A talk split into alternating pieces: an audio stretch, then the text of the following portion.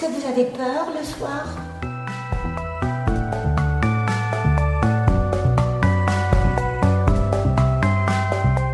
Partage, le podcast qui laisse enfin la parole au Seigneur du 18e.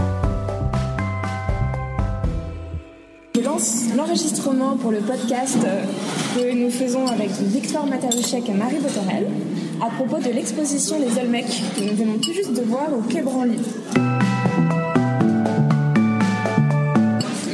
Vous m'avez l'air d'avoir beaucoup apprécié l'expo. Qu'est-ce que vous en avez J'avais besoin de me rafraîchir la mémoire parce que j'ai été au Mexique dans les années 86, 1986-87. Euh, C'était un voyage court par Hachette, j'étais dans l'édition à l'époque. Et puis je me souvenais que de, tout ce que j'avais vu à Teotihuacan, à Chichen Itza, etc. Mais j'avais oublié les noms. Et surtout ces Olmecs, cette énorme, ces énormes têtes d'un mètre cinquante. Et je ne savais plus les Olmecs, où ça se situait par rapport aux Incas, aux Aztèques, aux Mayas. Et donc voilà, ça m'a rafraîchi un petit peu la mémoire. Questionnements sur la vie, la mort, le temps, qui se retrouvent bien euh, dans toute l'étude de ces civilisations.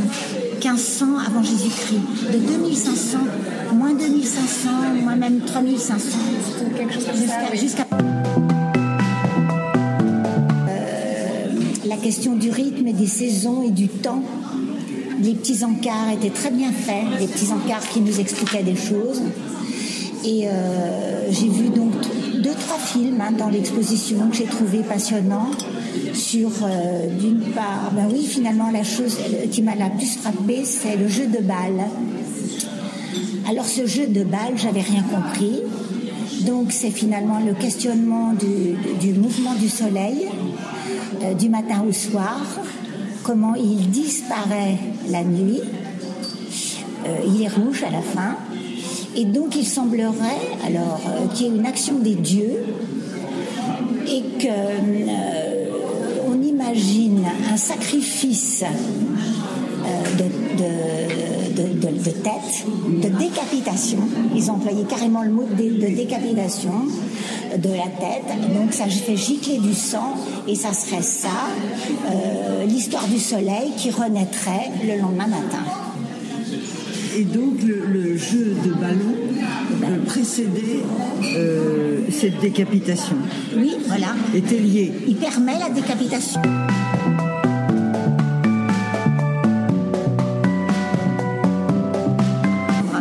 Il y a en obsidienne aussi. Je m'étais rapporté un bijou en obsidienne de la magnifique. C'est très beau. Et donc, euh, cette euh, nécessité pour l'humain de croire en une résurrection, sans doute, puisqu'il met des, des offrandes pour que les dieux permettent aux morts de ressusciter. Finalement, c'est sans doute ça.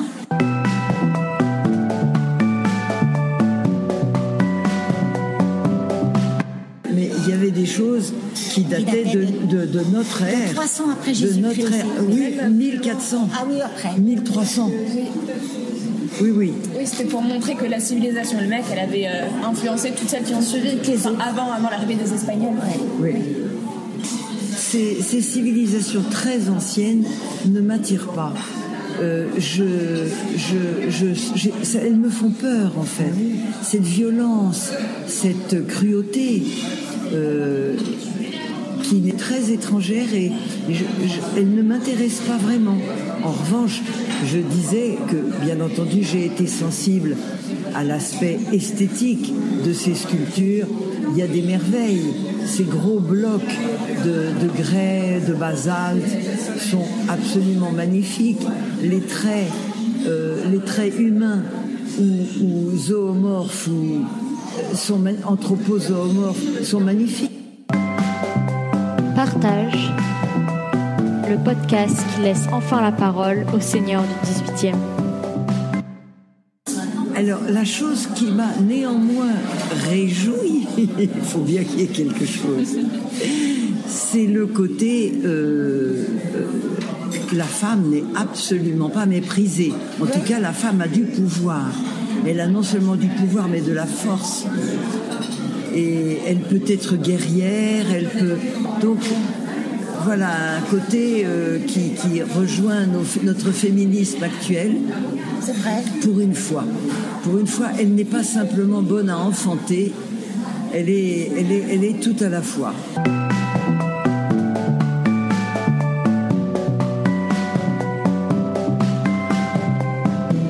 Fin de l'exposition, ces scarifications euh, sur les jambes, sur les bras, partout. C'était euh, parce que d'habitude les scarifications, c'est l'initiation des jeunes. Oui. Par exemple en Afrique, Oui.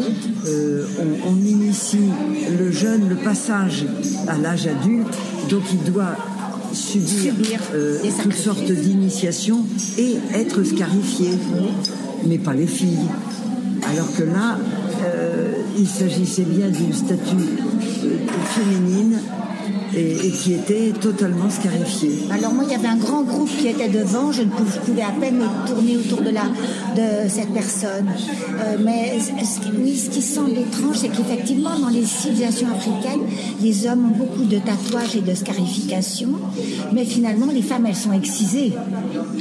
Oui, Oui, ça ne se voit pas. Enfin, c'est important dans les. Et, euh, et j'avais lu même dans un livre, euh, maintenant je oublier le nom de... de- Mais alors ça n'a vraiment rien à voir. Ouais. Ce sont deux choses complètement. La scarification pour les garçons, par exemple, sur les joues, c'est visuel. c'est, mais c'est au contraire, c'est, monter en grade. Alors que, alors que l'excision, c'est vraiment euh, abominable. C'est enlever, Enlever tout la plaisir, plaisir, au plaisir féminin, c'est, c'est la priver de, de. Oh mon Dieu, quelle horreur. Et ça, et ça existe encore. Et ça continue.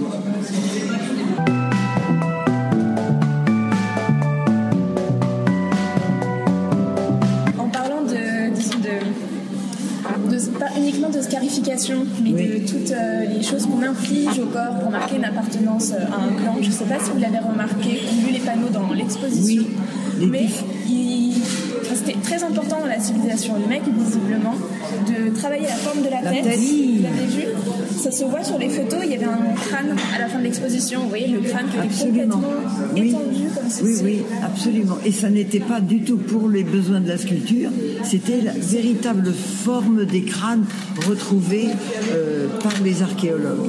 Mais quand même, ça devait bien influencer euh, euh, l'intelligence, le, le- le-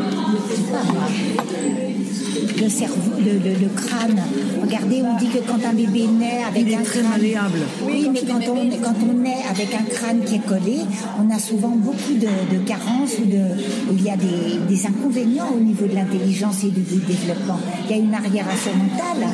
Oui, mais je pense que c'est euh, si on, on- on- on donne un moule à porter sur la tête Tout de suite à la naissance. eh bien, le, le crâne va se développer Autrement. euh, autrement. Ah oui, Il va prendre la forme euh, de- de- du moule. D'accord, d'accord. Et donc, euh, c'était peut-être au contraire, c'était euh, On a- s'était rendu compte. peut-être comme ça qu'étaient les dieux, Oui, peut-être. Oui, peut-être que ça développait oui. d'autres zones du, du cerveau. Hein. Euh, why not euh, euh, Développer les sensations, la transe, des, des- des choses comme ça. Euh, tout ce qui est plutôt de l'ordre euh, de, Du chamanisme, Du des chamanisme. choses comme ça. Pourquoi pas Pourquoi pas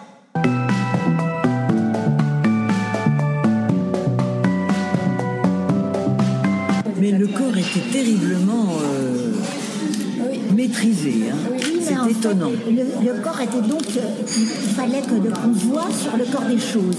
Et maintenant, finalement, tous ces jeunes qui se font tatouer, c'est la même chose. Ah, moi, j'ai aucune envie de me faire tatouer. Quelle horreur. Oui, mais nous, notre génération, Rien du tout.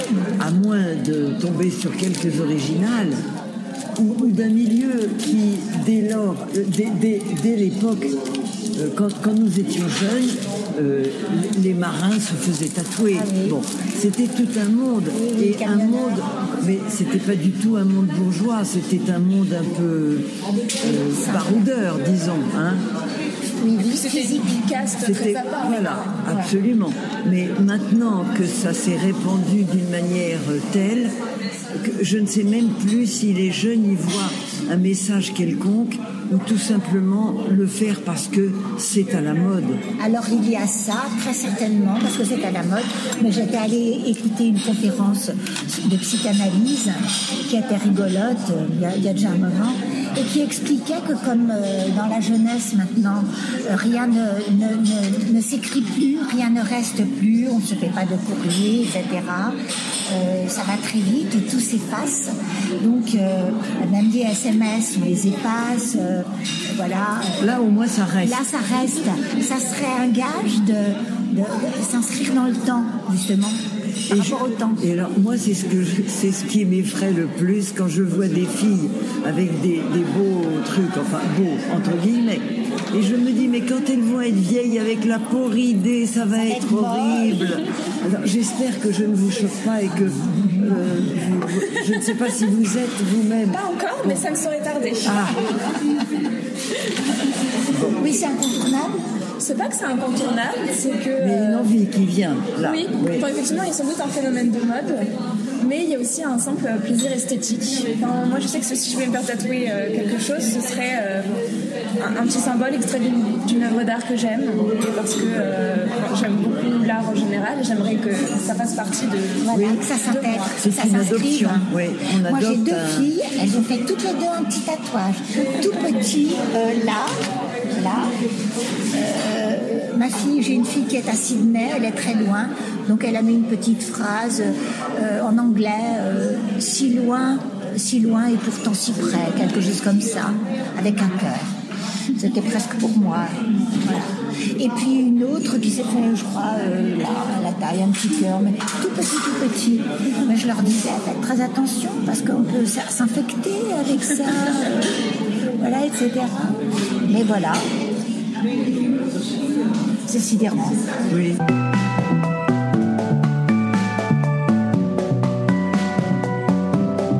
Euh, bah, plus largement sur le musée du Quai Ah, alors là, j'ai adoré. Et merci, merci Canopy. Je n'étais jamais venue. Ah bon? Quelle joie, quel bonheur. C'est un merveilleux endroit. Le- L'environnement est splendide. L'arrivée. Le, le bois qu'on traverse, ces allées, tout cela est magnifique. Je suis tout à fait conquise. Oui, et l'ambiance à l'intérieur, euh, rien n'est fatigant, les rampes sont très douces à monter, Ah oui. euh, l'éclairage est réussi. Vraiment, C'est- une mise en valeur des c'est objets, une- euh. C'est une réussite totale. Oui. Avec la lumière, la mise en valeur des objets est vraiment bien. Il ne me manque plus que le mur végétalisé, la façade végétalisée, car je ne suis pas arrivée du bon côté. Je suis arrivée côté Alma, donc je repartirai côté Trocadéro pour avoir une vue globale. Merci infiniment.